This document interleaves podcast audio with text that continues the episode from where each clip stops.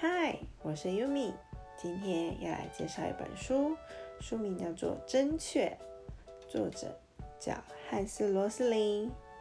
作者有很深厚的工位背景，经由数据扭转人的无知。作者透过真实的数据，让我们更新自己对世界的印象。世界其实越来越进步富裕，人类的生活越来越好了。再来是作者曾经参与防治伊波拉病毒的工作，他深刻体认到，能成功抵抗病毒的扩散，不是靠什么伟大的领袖或是任何一个英勇的组织哦，而是政府、医疗人员推动工位改革，民众的配合与改变行为也是很重要的一环哦。所以啊，不要再说什么防疫是政府的事喽。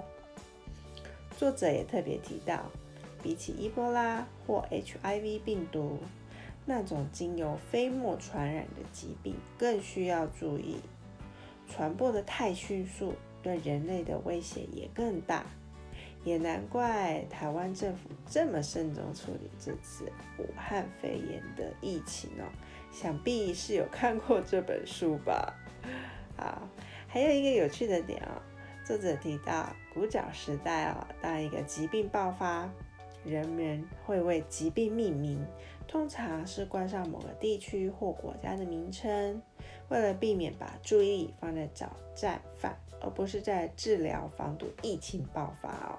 所以现在啊，已经尽量避免用这样的命名方式。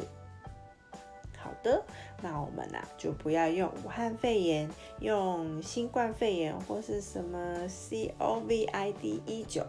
再麻烦请哦世界卫生组织帮帮忙，顺便把日本脑炎、香港脚、德国麻疹、非洲猪瘟改名，消除歧视，从疾病证明开始。真的是很有意思的一本书哦。可惜啊，作者在二零一七年因病过世了，但他留下这本著作对世界有益。